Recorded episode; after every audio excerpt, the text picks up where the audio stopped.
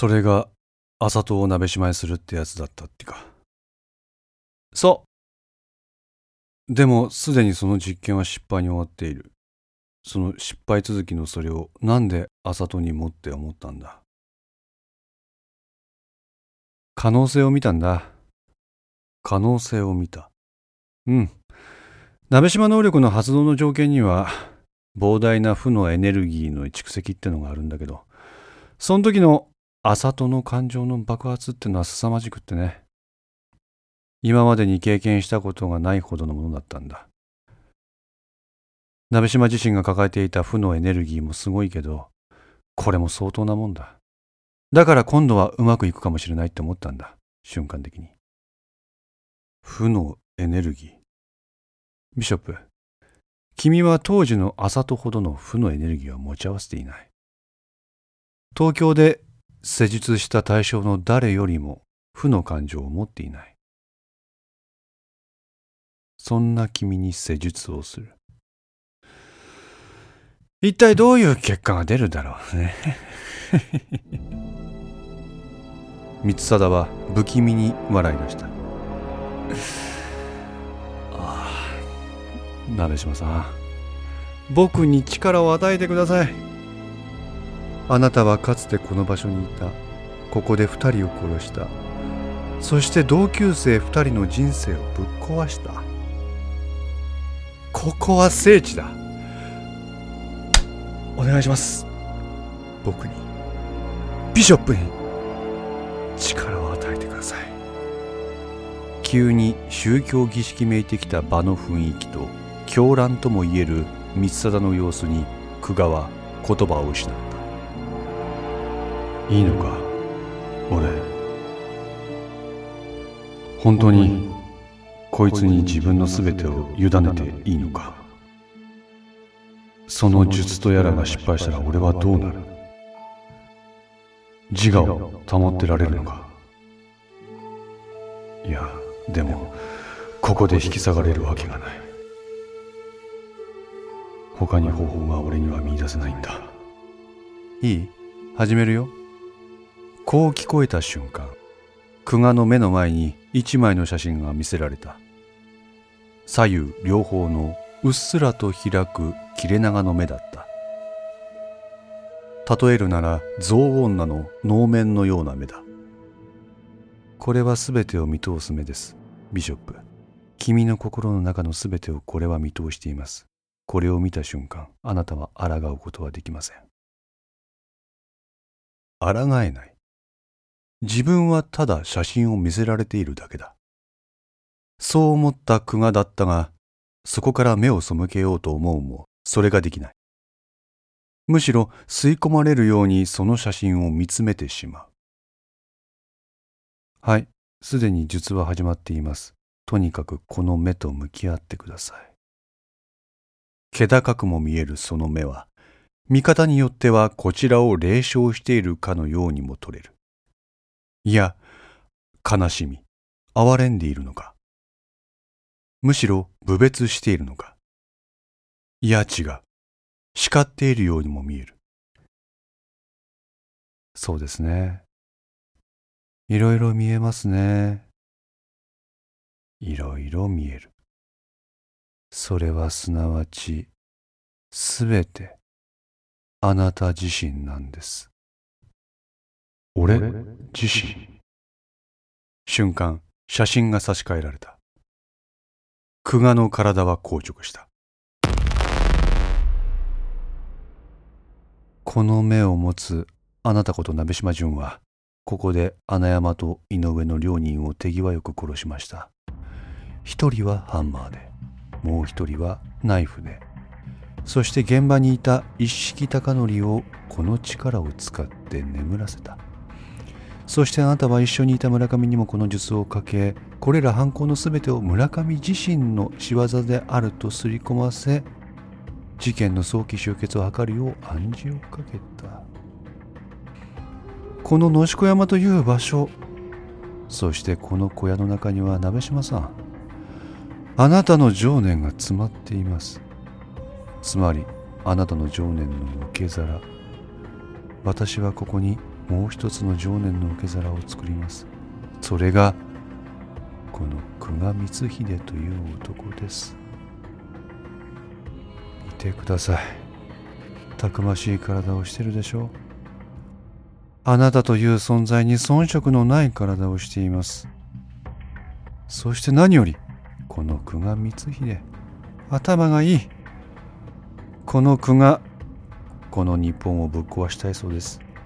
破滅を願っているようです。いかがでしょうか？あなたにふさわしい受容体だと思うんですが。久我は硬直したままだ。彼は光貞が見せる見開かれた目の写真をただひたすらに見つめている。鍋島さんこの久我光秀の全てをあなたに差し出します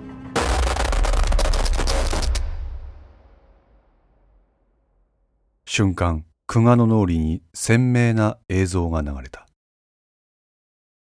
クソなんだよお前ら。はムカつくんだよお前ら。はでもな。一応お前らは俺に声をかけてくれた。意識は先輩連中に俺のことを馬鹿にするなと食ってかかった。その時思ったよ。クソ野郎ばっかの高校だけどここを去れば俺はまた一人になる。別にお前らに頼ろうとは思ってはいなかった。ただ心のどこかでお前らという存在に少しは救われていたのかもしれない。だから高校を辞めようとは思わなかった。じゃあなんで？何？じゃあなんで？意識と村上をお前は。なんで意識の彼女それ聞く？え？野暮だぜ佐竹。な鍋島。俺は椿さんからの金というシャブに手を出した。シャブに手を出した人間の末路は俺は知っている。おおい。どうせ悲惨な終わりしかないなら劇的な終わりを俺は望むよ。はっ！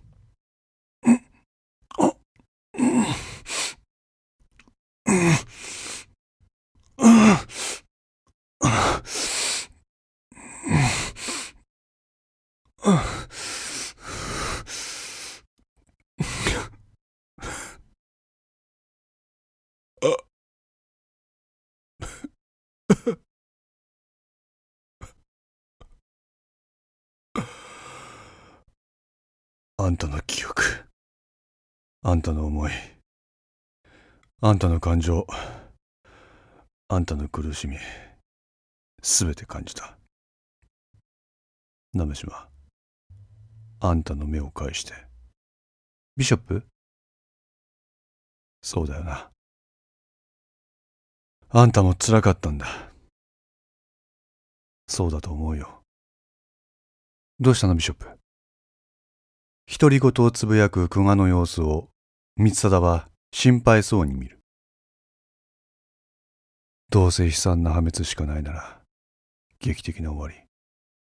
それを俺も望む。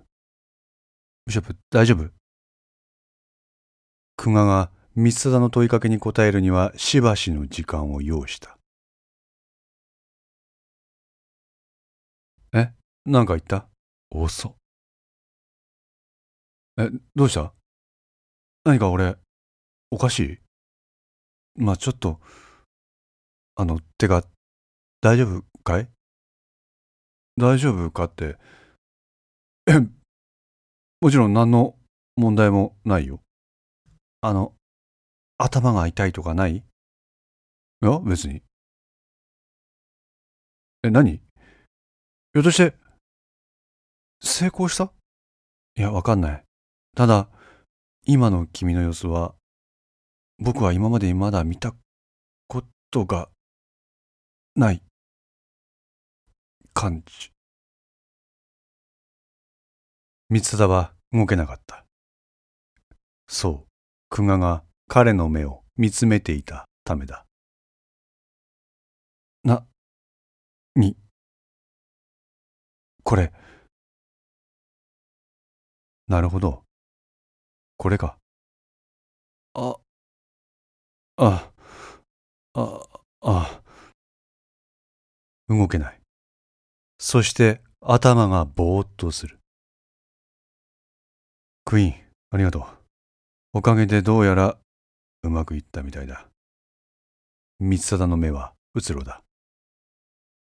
お前はすぐに病院の仕事に戻ってくれ。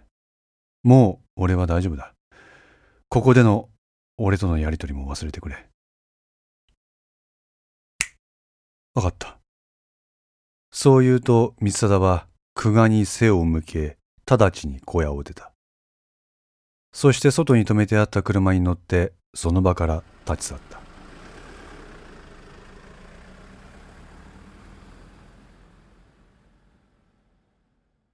小屋に一人残った久我は天を仰いだ。三貞と浅戸を引き合わせたのは警察か。ルークに違いねえな。その時点からすでにかよ、あいつ。結局この能力の実用化だけじゃねえのか、あいつの目的。キングはルークは信用できるとか言ってたけどよ。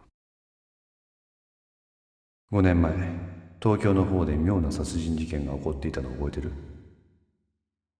え、何？ほら、殺人事件が起こるたびに犯人が自殺。全部で8件。なんとなく覚えてるけど。覚えてる？あれ、全部鍋島実験の失敗事例。な、な、なんだって？あの自殺した犯人たちみんな同一病院にかかってたんだえマジかよ。なんで警察は統一病院まで捜査しに来なかったんだろうね。待ってたのに僕。捜査なんかしに来るかよクイーン。それを防ぐのがルークの仕事なんだしさ。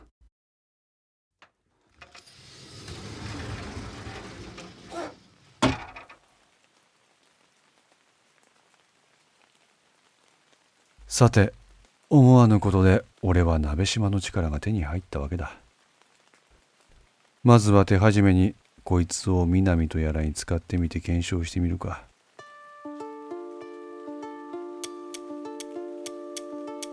ルークに対する総括はその後でいい。